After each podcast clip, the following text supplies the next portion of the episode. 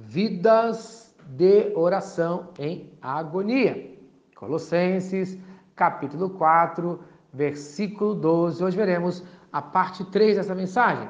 Saúdo-vos, Epáfras, que é dentre vós, servo de Cristo Jesus, o qual se esforça sobremaneira continuamente por vós na oração, para que vos conserveis perfeitos e plenamente convictos em toda a vontade de Deus.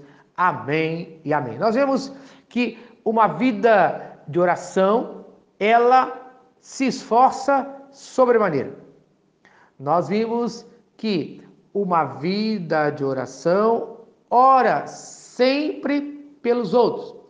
E hoje nós veremos que o objetivo desta vida de oração em agonia é que para que vos conserveis perfeitos e plenamente convictos em toda a vontade de Deus. Amém e amém.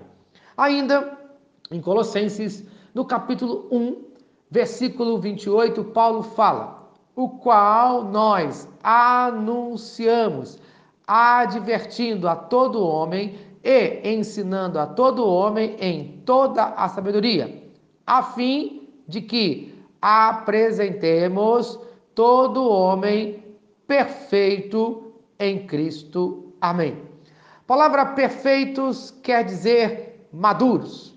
O termo usado pelas religiões de mistério no tempo de Paulo era para designar aqueles que haviam sido iniciados em segredos dessas religiões. Mas em Cristo Jesus, todos podem ser perfeitos, isto é, maduros.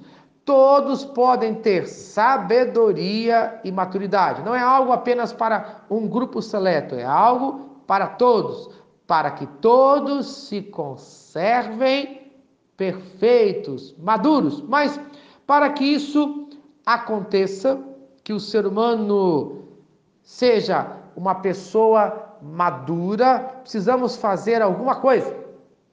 É o texto que nós lemos agora, Colossenses capítulo 1, versículo 28, o qual nós anunciamos. Então, para que o homem seja conservado de uma forma perfeita, madura, é preciso anunciar a Cristo Jesus, pois o homem será perfeito apenas em Cristo Jesus. Paulo cumpre sua responsabilidade de anunciar o mistério de Deus a todos os homens. Esse segredo é aberto.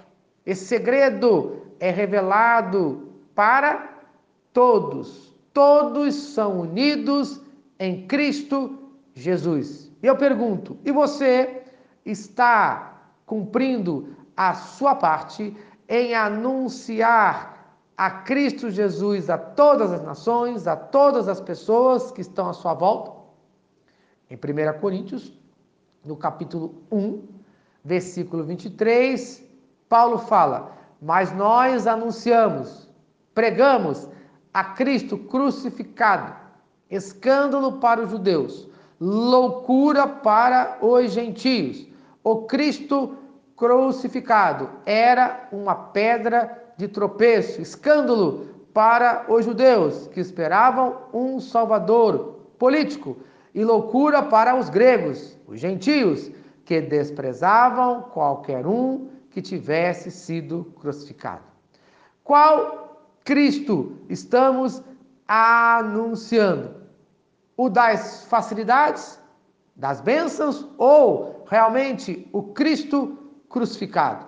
Qual Cristo você está crendo no dia de hoje? O das facilidades, o das bênçãos ou o Cristo que foi crucificado?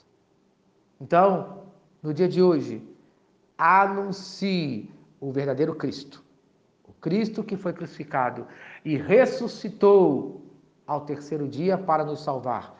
Creia no verdadeiro Cristo, aquele que ressuscitou para dar vida eterna a você.